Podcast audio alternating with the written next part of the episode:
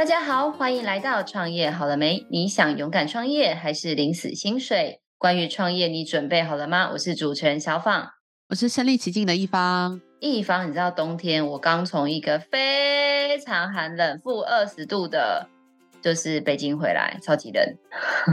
北京有这么冷？负二十也太夸张。对啊，我们就是去那个。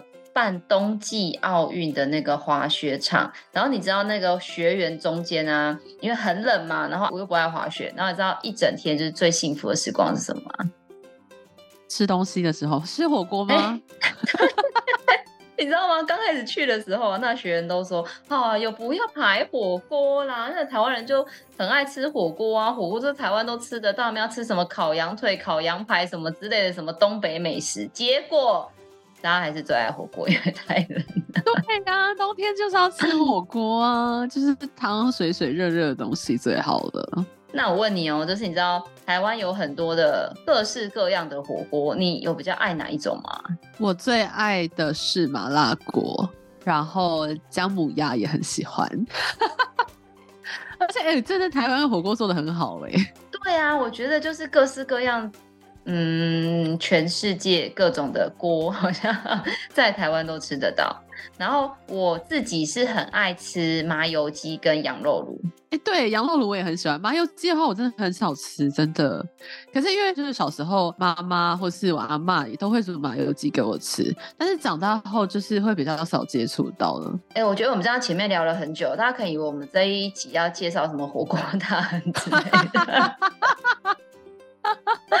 我们来宾应该是一人困惑，为什么前面要一直讲火锅？到底是？然后我跟你说，我们刚刚讲这一大堆的这个料理里面呢、啊，就比如刚刚讲到麻油鸡嘛，那我觉得其实，在传统的麻油鸡，人家说鸡酒鸡酒，就是这个麻油鸡里面，除了要有鸡要有酒之外，还有一个，它既然都叫麻油鸡，就是一个非常重要的食材叫麻油。但我觉得现在吃的麻油鸡，跟我小时候吃的麻油鸡，常常都觉得那味道不太对。然后后来呢，我因缘对因缘际会之后，人家就跟我说，哦，是因为这个麻油以前都是一些古法酿造的这种纯麻油啊，然后所以它的麻油的香气都特别的足够。但是因为现在很多的麻油可能是因为工业化或者是这种时代进步，大家就比较赶时间，或者是因为成本的考量，所以现在的麻油就没有。嗯，以前那么真材实料，所以就会让麻油鸡的口味也有点影响，就觉得有点可惜。哇，原来是这样，完全不知道这件事情。那只好请今天的来宾来跟我们分享一下麻油的历史。真的，我们来赶快来听听我们今天的麻油大亨，我们的顺城油厂的执行长王伟胜，欢迎伟胜。Hello，大家好，我是伟胜。伟胜，既然都讲到你是麻油大亨、麻油专家、麻油职人。就是我还是很想问你，因为不好意思，这个麻油鸡是我的心头爱。到底为什么会有朋友跟我说哦？因为你们那个麻油鸡的味道是因为麻油变了。麻油不就是一种调味料？可能对很多人来说就跟酱油、麻油、醋一样。像我之前有访问过酱油，我就知道说哦，原来化学酱油跟手工酱油差这么多。所以在麻油的世界里也是有这样子一个不同的差异的存在吗？有啊，其实因为传统的麻油还是跟现在做麻油的工艺有一点点不太一样，现在会讲究很多效率的事情，所以制程就不一样。像传统的传统古法的压榨，大概是会用饼式压榨，然后中间有一个很重点环节，是要蒸汽去蒸。那这样蒸的过程，那个味道就会更浓郁在尾韵上面。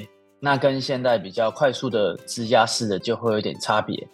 对，很多人会觉得现在的麻油跟以前不一样，是因为香气的呈现是不一样的。那以前的香气是在尾韵，就是吃完会口齿留香。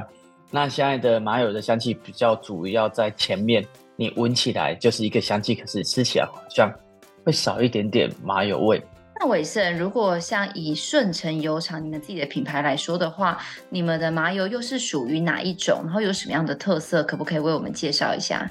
我们还是用传统的方式，就我从呃爷爷时代就开始这样的榨油，还是用蒸汽去蒸。一般现在不太会用蒸汽去蒸的原因，是因为它很耗工。可是透过蒸汽去蒸做的麻油，它的味道会比较温润，所以相对麻油这样做起来的尾韵好，然后也会比较不燥热。因为我们麻油其实很常被贴上，就是吃麻油很容易上火啊，很容易燥热。那其实跟就是功法也有差异，这样子。所以你刚刚有提到是从家人开始，就是传统制作麻油开始，然后到您现在是一个接班的状况吗？就跟我们分享一下，就是这一呃顺成油厂它的可能历史。其实顺成油厂从爷爷开始做到现在已经七十二年，七十二年也太久了吧，好久哦。对啊，但我们家有一个很好玩的地方，就是。其实我们家一开始，我爷爷开始并不是做麻油，他是我们说的中破塞，就是主厨，就是以前在专门在办桌的。我们家是中破塞开的麻油间这样子。那以前为什么想要做麻油？其实很特别的原因，是因为麻油只会在特别的日子吃到，比如说像是我们出生的时候，可能妈妈要吃麻油坐月子。那小孩子刚出来的时候，我们会帮他身上抹抹麻油，让他皮肤比较好。对，然后一直到冬令进补啊，所以麻友都会是存在一个特别的日子，或者是特别的天气才会吃到麻油。以前办桌毕竟不是每天都有，所以我爷爷就觉得说，那他用麻油做切入点去做，慢慢的去找寻要自己要的麻油，但是他找不到，就开始学不做麻油，就开始我们家的麻油的就开始这样子变成那个麻油车间这样子。那因为刚刚讲的七十二年嘛，那顺成的这个牌子，因为你知道我那时候认识你的时候是在经济部的一个颁奖典礼，然后啊那个时候主持人就有特别说，这个顺成油厂从以前到现在就是华丽大转身啊，那可不可以稍微为我们讲一下说，就是顺成刚刚讲它除了油脂很好，就是用这种古法来做一个酿造，然后香气特别足够之外，这七十二年来顺成有没有其他的一些价值可以让让更多的消费者来采购你们的油品或认识你们的品牌。我们其实是一种传统产业，但其实传传统产业面临到很多的时代的变更，所以其实我们还是一直在进步当中呢。那除了麻油之外，我们也有做苦茶油啊，然后有衍生出一些呃花生糖、芝麻糖啊，甚至我们做到芝麻冰棒，这些都是因为我们家有很多的芝麻和很多的花生，所以我们就把它想象的都把它做了这样子。像我们现在其实在努力的一件事情，就是让油跟大家更认识。现阶段在做这件事情，那所以我们就用古茶油去做各式一样的风味油，因为我们家想要更贴近现在的年轻人，所以我们去开发了一些风味油。同时呢，我们也在努力做一件事情，是如何让厨房里面的一小瓶油，然后直接可以上得了餐桌，让大家看得到油在哪里，而不是我们常常。吃很多的食物里面会忽略掉油的存在，那油是一个很重要的价值，但大家往往忽略。哦，是大概是怎么样的方式，是让大家从就是餐桌上的食物联想到就是是用哪一瓶油？你们是用怎么样的方式去告诉大家是用哪一瓶油呢？很有趣的是，我们现在的油啊，其实除了就是呃，我们让包装变小，然后让它可以在餐桌上呈现之外呢。就是在于说，使用方式有一点改变，因为其实我们面对到现在的饮食习惯改变之后呢，我们家里比较少去做一些大菜，比如说我们可能不会特别就是自己煮三杯鸡，但是我们会用一个烫青菜、水饺之类的，就直接要上桌，那我们就用这个点去做切入，然后让它直接就在旁边，就一小瓶就可以。马上的使用，这样子它可以有一个更好的连接。我们现在其实在做一件让它吃的有点西式，就是有点像是我们到欧美地方，不是我们常常会面包沾油吗？那油就在旁边。那你才可能可以知道说，哦，这个就是这样的油。我觉得大家很多很想出国，那我们就自己就要为出国的概念这样子。那伟盛就是因为刚刚讲到你们这几年来做了很多的事情嘛，那因为讲到说爷爷之前是总铺师，我相信像以前呐、啊，我记得电视演的，我没有经历过，要澄清，电视演的都是说会提一个壶，然后到比如说你们的这种麻油的厂。然后小店，然后去买自己要的什么酱油啊、麻油啊、醋啊。勾扎其中一个想象应该是，呃，客人会自己来，买他们想要的油。但是随着时代的这个变化，就像你刚刚说的，你们不只想要把油卖出去，然后想要卖到国外。那在这个过程中，你们有没有做了哪些改变或哪些努力呢？其实我们早期哦，就像您讲的，就是街坊邻居就来舀一瓢，一瓢就是五块钱，客人介绍这样子啊，这是我们很像。去隔壁邻居借个柴米油盐的概念，这样子。到后来，其实慢慢大家都出外了，所以我们也面对到一些不一样的事情，就是说我们这样的客群慢慢减少了，所以我们开始走出去外面，当然就是说去跟大家认识，去摆摊，然后到呃我们云岭就到台北去看看哪个市场我们可以去尝试，去到每个地方看，然后甚至跟店家配合。就是试着让自己走出去了。其实我们以前，在我回来接之前，我们家是不出门的。我们家只要把店顾好的，就可以做这件事情。那我回来接之后发现这样不行，还是得出去这样子。然后我们才去做一些推广啊，然后参与一些计划案啊，然后开始跟大家认识。所以目前的 TA 就是客群是有包含，例如说一般的店家，因为店家一定会用到柴米油盐嘛。那另外一块就是一般的消费者嘛，就是你们大概的族群轮廓，或是哪一些人会需要提供，你需要提供他们就是相关的呃柴米油盐的服务，就是有没有哪些特别的单位？我们家主轴还是就像刚才你们一开始提到的，你们喜欢吃的姜母鸭、羊肉卤啊，那其实是我们大宗的客户，就是那个是我们。主要的 TA，那另外就是小家庭啊，就是自己煮，然后想要对自己好一点，然后想要买更好的油，可以吃少，但是可以选择更好的，是我们的 TA。那伟生，因为刚刚有提到说你回家接班后，然后把家人从就是一个小店，然后。带着他们走出去到更多地方。那你自己本身是学这些商业行销或贸易吗？有什么样的起心动念让你想要回家做这些事情？那在这个过程中有没有一些让你印象很深刻的一些很温馨或很冲突的事情呢？回家接家业这件事情，是因为其实是回来是因为我爸说他如果不回来，他就不要要做了。然后他讲的非常可爱，他说哈，我们台语有一个叫做“三者四休困”。就是一个礼拜有七天，然后他只要做三天就好了，然后月那个周休四天，然后就叫放轻松做，然后做一做就没了，就结束掉。可是这件事情对我来说是一个不一样的想法，是我觉得这件事情会让我觉得很可惜，因为之前的工作是在当那个城市控制接城市的，就工程师这样子。那我想说，那我就回来试看看，来改变一下家里能不能让它不一样，对。然后回来发现。呃，很累，这个是一个很深的洞，它不好爆完。对，我觉得接班其实是一件非常辛苦的一件事情。回来呢，就是开始会有不断的冲突。其实接班最大的问题就是在于改变，然后再挑战他们不敢做的事情，这样子。所以我们家也是我开始出去外面摆摊的，他们也觉得没有摆摊的必要。那你说会不会有什么很有趣的事情？就是呢，很难想象，就是说你要努力去做一个工作，比如说出去外面摆摊，然后去跟大家认识的时候，大家回家是被骂的啊，被骂？对啊，会会被骂啊？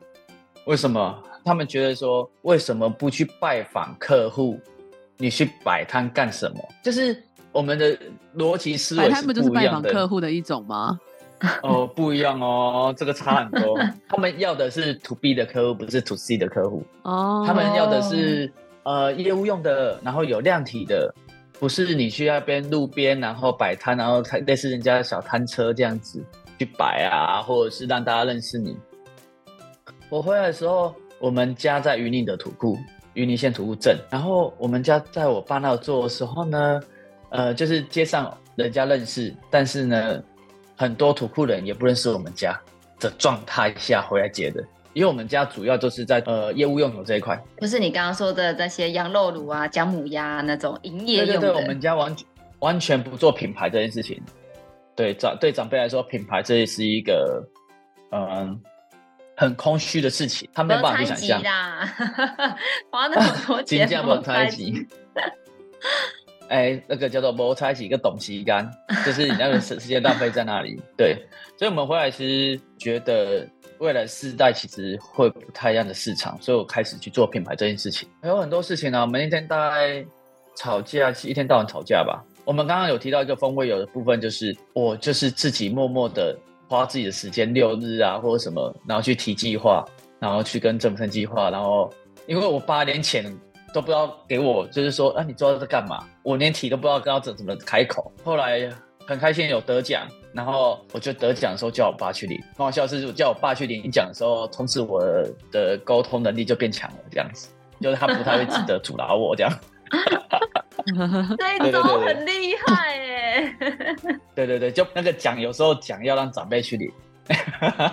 他领完之后呢，我们那个话语权有没有就会再提高一点，这样子做事就会比较轻松一点。然后你想要花一些资金啊，然后变顺畅了这样。就是蛮有趣的事情。那因为我很难想象，就是如果你之前是做工程相关的背景，然后回来接家业，那变成说很多领域或者营运面啊，或者是产品开发面啊，其实都是有点像重新来的概念。那你那时候在，例如说开发油，或者是你直接去做商业上的改变，例如说你直接去摆摊等等，就是这个过程当中有没有哪一个步骤你会觉得是特别的新，然后特别的困难的？有没有这种案例？有场让大家愿意再认识这件事情，是我觉得最困难的一件事情。呃，我们现在的用油，大家都会去卖场买油嘛。嗯。然后我回来的时候，就完全不知道，你知道某某修吗？某某修的概念，就是那种你就是不晓得要自己要做什么。我觉得那时候是最困难，没有目标是最困难的事情。对。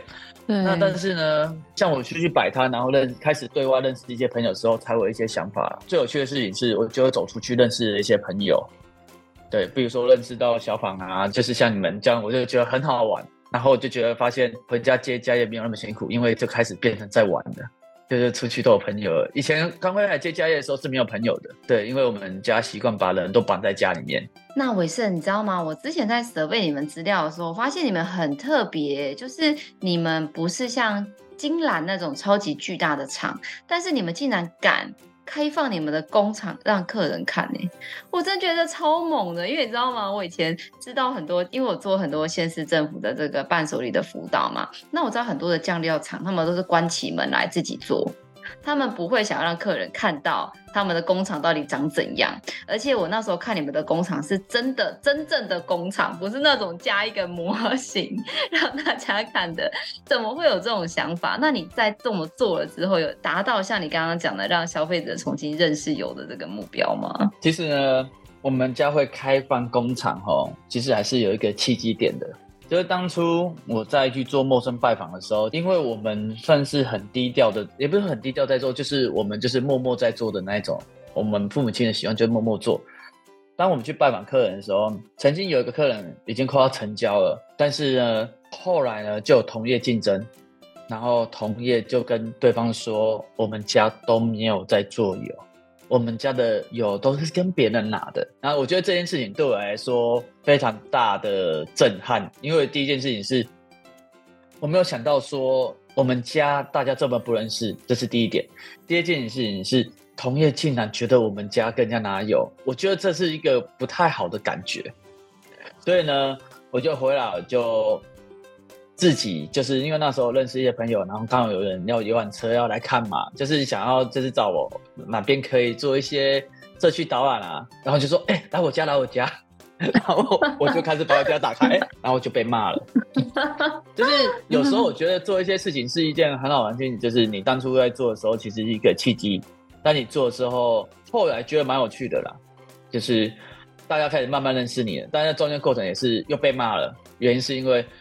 谁要把工厂打开让人家看呐、你这样做，那你就没有你所谓的一些 know how 啊之类的。就是长辈都喜欢把一些细节有 mega，我们说的 mega 在里面嘛。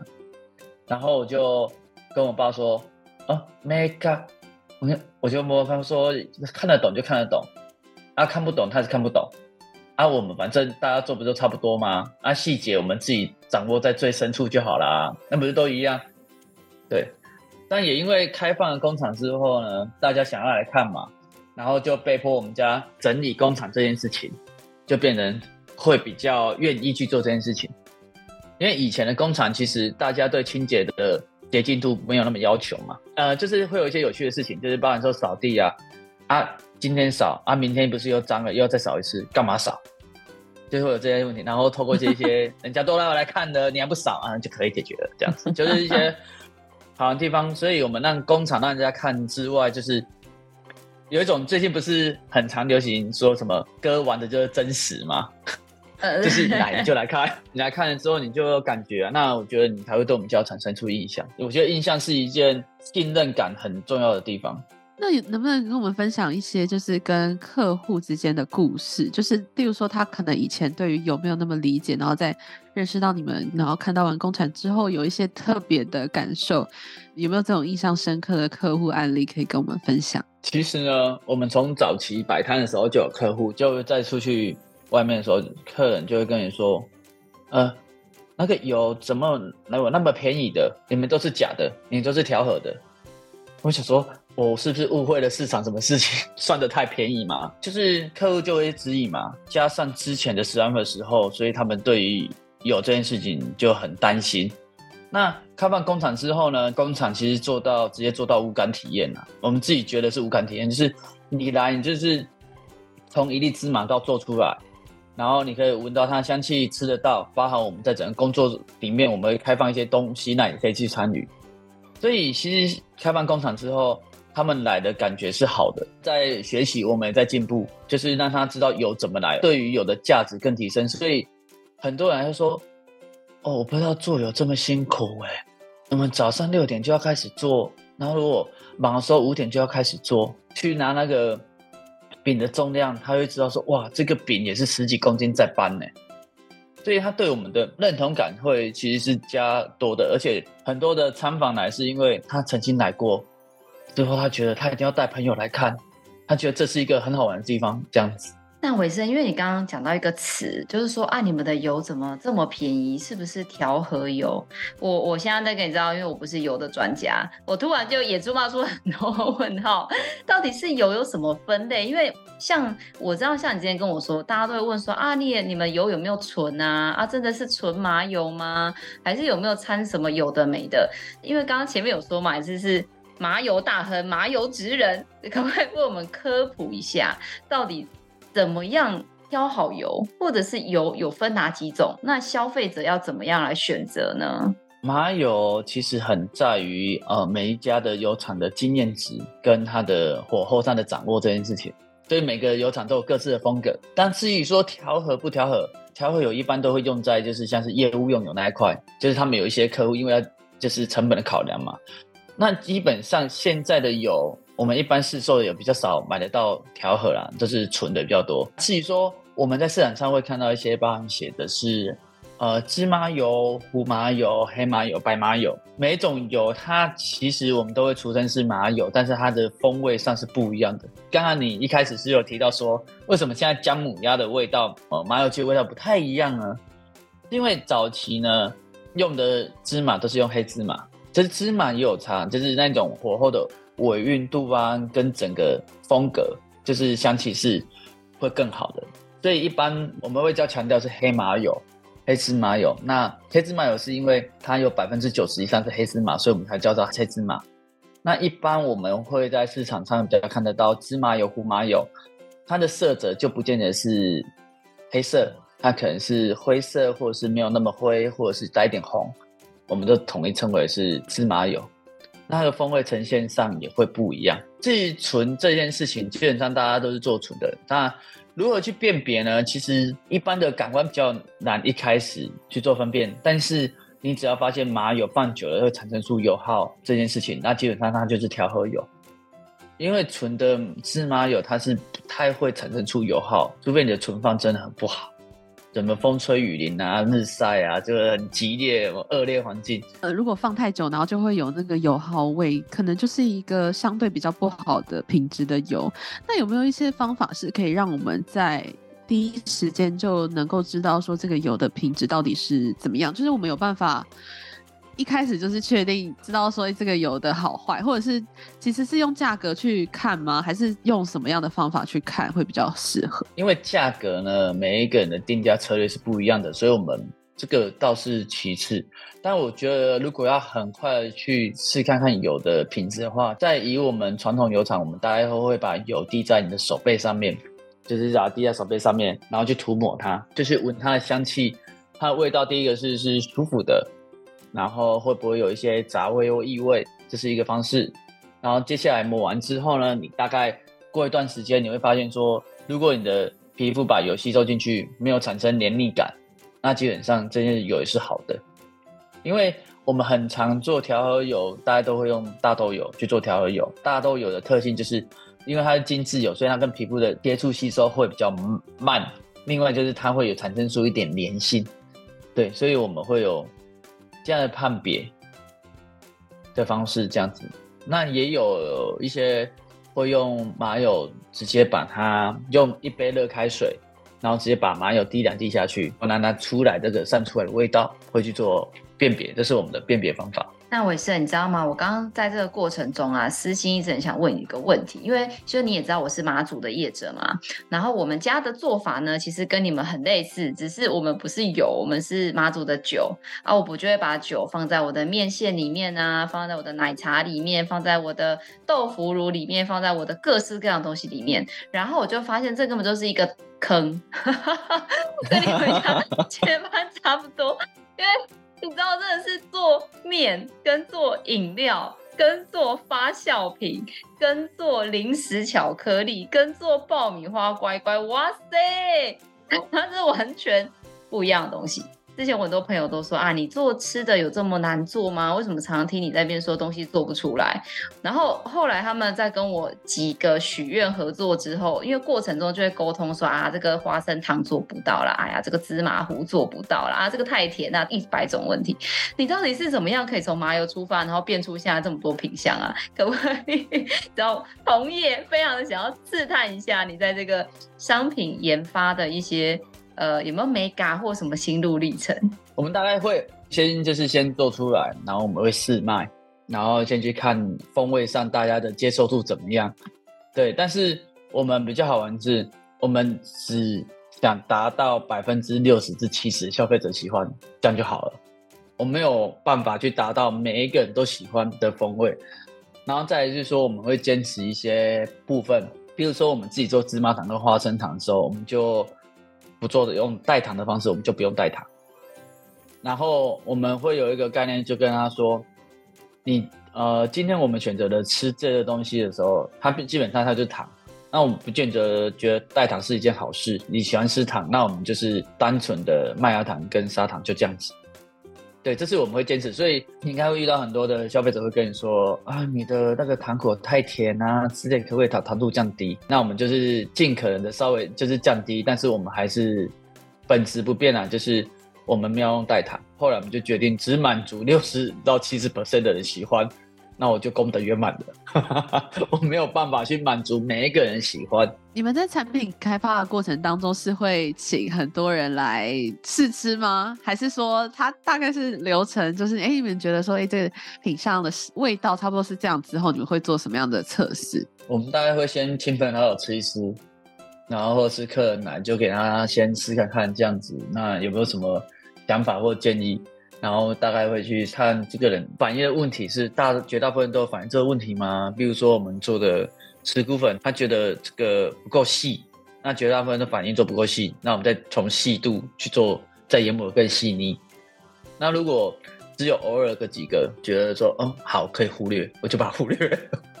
就是我们大概不会是那一种一下子改那个，一下改那个，因为会改不完。对，所以我们大概会一个先抓一个大方向。然后这样子做，然后当他们开始问题发散，就是代表他就是比较在于个人喜好的问题。哎，很感谢你跟我们分享你的这个小小的心得哎，因为我觉得这种对我很受用。然后第二个啊，我觉得我们现在在对于很多地方的这个情怀，因为毕竟像你们在做云林的油，我在推广妈祖的酒嘛，像我们也有跟很多的这些社会的议题做结合。像我知道顺成好像对于这一方面的这个油的知识，还有地方的这个创生跟传承，也做了很多的事情。不知道可以请玮盛跟我们分享一下吗？其实我们土库呢，有一个很可爱的地方，就是土库在早期呢有四十几家的油车间，就是我们做油的。那现在只剩下少少的，大概三四间在做油。可是呢，很多人都不认识油厂，那也不认识芝麻啊这些植物啊这些，所以我们就想说，那我们是不是有那个机会来让跟一些小朋友跟他说关于土库的价值在哪里？所以我们就开始去做一些我们能做的事情。那能做的事情，因为我们家主要做油跟芝麻有关系，所以我们就把芝麻的使用教育带进来了。我们跟附近的国小带着他们从种芝麻，然后让他去看芝麻成长，然后去敲把芝麻敲出来，敲出来之后来看看芝麻到哪里去了。比如说他去榨油了，还是做成芝麻粉，或吃的面包，或者是小朋友通常都蛮爱吃麦当劳的，可能麦当劳上面有芝麻，但是他不会记得那个是芝麻这件事情，他就说啊有芝麻，但是不知道芝麻从哪里来。然后他可能觉得芝麻都是只有白的这件事情。我们透过食农教育，让他认识在地、认识产业、认识植物，那他就会关心在地这件事，就关心他的生活周遭，然后有感，而不是只有在山西上面去看到一些东西。我觉得跟小朋友玩在一起是一件蛮有趣的事情。然后透过他们玩在一起之后，他们对这件事情有印象，或许呢。对未来，他们在离开了土库这地方，他也知道，哦，土库是一个有的地方，是个有芝麻的地方，有花生的地方，那他就可以产生出地方的连结性，而不是土库只有阿嬷的家或者是爸爸的家这么很简单的东西，它可以包含很多内容在里面，这样子。那也想要问一下伟盛，就是在接管油厂的这段时间以来啊，你会认为说，待在这一行，就是有什么样的核心能力是在呃做这种食品的工厂是需要具备的吗？呃，我觉得在食品工厂呢，需要具备能力，基本上就是你的食品知识。我觉得知识是重要的，就是食食品安全这件事情。再来就是设备跟开发的能力，就是产品开发。我后来发现。我们做食品最累的地方，就是都认为说，只要把一个产品做好，它就可以永久，可以活下去，只靠单一产品。但事实上是不然，就是你还是得持续的进步跟开发。所以你的核心能力需要具备有食品的相关知识，然后你也需要去勇于突破跟开发的能力。否则，我觉得食品这件事是吃力不讨好的事情。因为大家都觉得做食品很简单啊，就随便做一做啊，大家安全就好啦之类。可是它其实它的细节很多。那伟盛就是在节目的最后啊，还是想要请教一下你的意见，因为其实人家说民以食为天，而且台湾人真的超级重视吃的，就是像前面刚刚讲的嘛，我跟一方是爱吃锅，然后台湾有各式各样的小吃，然后油又是很不可或缺的一部分。那如果说呃，其实我们访问过非常多的人，其实百分之五十以上的人呢、啊，在选择创业项目的时候，都会以吃为第一顺位。对，那不知道你对于这些想要自己开一家小店，或者是想要来投入做这个吃的行业的朋友，就是身为前辈，虽然是接班，但我觉得是一个很棒的事业。有没有什么样的建议给这些想要创业的朋友呢？在你想要创业的时候，我觉得尤其是吃的这个状况。你必须要先衡量到你自己的时间，你愿意投入的时间有多少？我觉得做食品的创业，它跟一般的创业有一点点不一样，就是做其实食品创业，你会被绑在一个地方绑很久，那你有没有那一种耐心去绑被绑住？然后另外就是说，在做食品创业的第一年，不要高兴得太早，因为第一年通常是充满了惊奇之旅。就是你有很多的亲朋好友啊，就是 support 你啊，然后觉得哇靠，你的东西超好吃，什么什么的，就是你会瞬间以为自己是天下无敌。但是呢，你大概在半年、一年之后才是见真章的时候。所以一般呢，我觉得做食品，我自己个人认为，你只有两年至三年的打底，你撑了过了三年，那就是代表你真是稳定下来。你撑不了一年，或者是你一年之后你发现，哎，好像怎么变难做了。那我觉得你可能要好好的重新思考，说这个适不适合你创业。但我觉得有一件很重要的事情，就是呃，时间是很宝贵的，不要硬盯。你觉得真的不行，该断就要断了，不要去硬拖。我觉得拖这件事情呢，反而会是让你后面更辛苦的。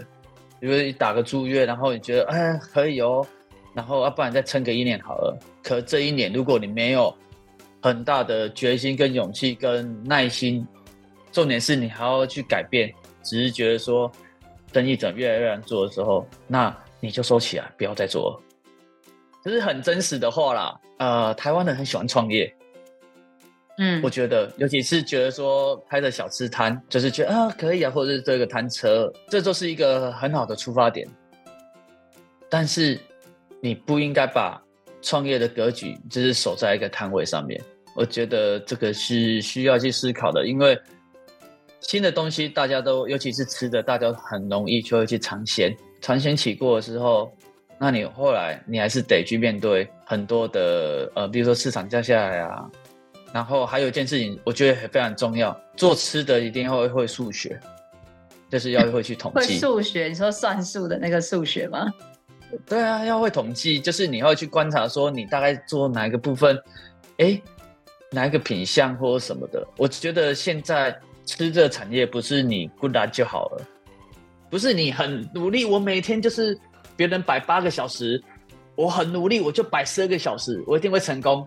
哦，那我觉得会很容易失败，因为你会耗费太多的体力，然后你觉得你所有都是用时间换来的，但我觉得它未必是会让你可以一直活下去的部分，因为你只会越来越累。嗯，讲会不会讲得太直接？哎、欸，可是我呃，刚刚伟生提到一点，我觉得非常有感，就是因为我非常多的朋友，他们就开始会希望能够自己做料理包，然后卖给大家吃，因为他们就是一开始一定是亲朋好友介绍，然后亲朋好友可能也会定期购买，但是往往就是过了两年后或者一年后，就会发现说，哎、欸，亲朋好友就是如果都没有继续购买的话，好像就没有其他人会来买了，所以。我觉得好像真的很容易遇到这样的问题，因为我就是在一些朋友身上看到，这不是就是早期就是我们感觉在保险的概念是一样的吗？对，就是都找朋友这样子先绕了一圈之后，但是如果你没有真正的能力跟可以执行的或者是一些想法的话。那你可能两年后你还是很辛苦，但是你中间浪费很多你的体力，有时候这样子亲朋好友也觉得啊，根本没有帮忙啊，怎么样？我觉得重点不是在于前面一两年，是第三年才是真正见真章开始，所以千万不要觉得说做吃的很简单，但是吃确实是一个非常好入门的一个产业，而且刚刚你有提到一件很可爱的地方，就是做调理包这件事情。调理包呢，也是非常容易会出彩的，尤其请工厂，因为工厂要你一个量下来嘛。那你第一个你压成本，然后第二个是说，你如果卖的好，工厂搞不好就自己卖了。所以很多的环节是你要自己的核心能力的，所以食品开发的能力是自己具需要具备有的。那伟盛在节目的最后，我们的这个苦口婆心的叮咛。之后想要问一下，就是不知道顺成已经做了很多的改变，从一家传统的小店到现在走出市场，然后感觉上也在展望这个国际的市场，然后也从很单纯的卖一瓢油到卖同整性的系统化的商品，然后也到开放工厂，然后也做了很多地方的食农教育等等。那能不能跟我们分享一下顺成的下一步有想要做什么吗？其实顺成油厂呢，未来先走，它可以走向国际这件事情，把台湾的油带到国际，是我们想要做的事情。那如何带到国际呢？其实是台湾的麻油其实具备有一定的特色性，包含到苦茶油。那我们想要从国外的华人开始去了解，说你从哪里来，然后带哪批东西过去。我觉得这是我们想要去做的，所以我们未来还是会以国际的方向去走，然后跟有另外一个目标，其实是我们想要做油车间的文化这件事情。我觉得吃你都可以吃，当然你可以选择更好。那你可以选择一种传统的方式，也可以走新的方式。但是我必须要让大家认识说，传统油厂的特色在哪里。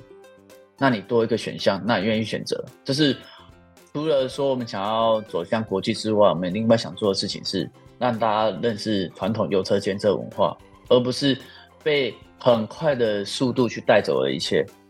所以，我们现在包含我们家，我们家的一些 slogan 啊，我们反而不会跟你说我们的麻油啊怎么样的，反而我们在讲的是一种生活态度，就是说你慢一点，你的美好多一点；慢一点，你的感受会多一点的方式。去讲求说我们有的价值跟我们传统产业的价值。一凡我真的觉得很不错哎，就是希望我们有一天可以跟玮盛一样，就是你知道吗？不只是现在赚一个温饱的钱，然后还可以像他这样子，就是从自己的自己还有自己的公司出发，然后去做更多有影响力的事情。对啊，因为像参观工厂，就是我真的很难想象说传统工厂开放，那个 老人家们就是 可能会想说，呃，怎么怎么我我没有要开放的那种情绪，然后到现在就是慢慢的又愿意接受，其实是还蛮难得的一件事情。对啊，今天真的很感谢伟盛来跟我们分享顺成七十二年呢，哇塞，就是真的是我一辈的年纪，很难想象从以前这个中破塞，就是一桌一桌的做菜，然后演变到一勺一勺的卖油，然后呢，在这个。第二代接班之后，让它变成一家就是在地知名的小店，然后接着三代接班的时候，把这个顺承的品牌能够更加的发扬光大，然后也做了很多我们现在听起来哇，我都觉得很棒。然后爸爸妈妈、爷爷奶奶可能觉得不可思议这样的一个华丽的一个变身哦，那也很期待可以听到伟盛未来更多的一个消息。那大家如果听了顺承这么棒的故事，如果对于他们的商品或者想要去参访，他们的话，我们也会把这个顺城油厂还有伟盛的联络资讯放在下方的资讯栏，有需要的听众朋友都可以自行去参阅哦。如果你喜欢我们的节目，也别忘了给我们五星好评加分享哦。创业好了没？我们下次见喽，拜拜，拜拜，拜拜。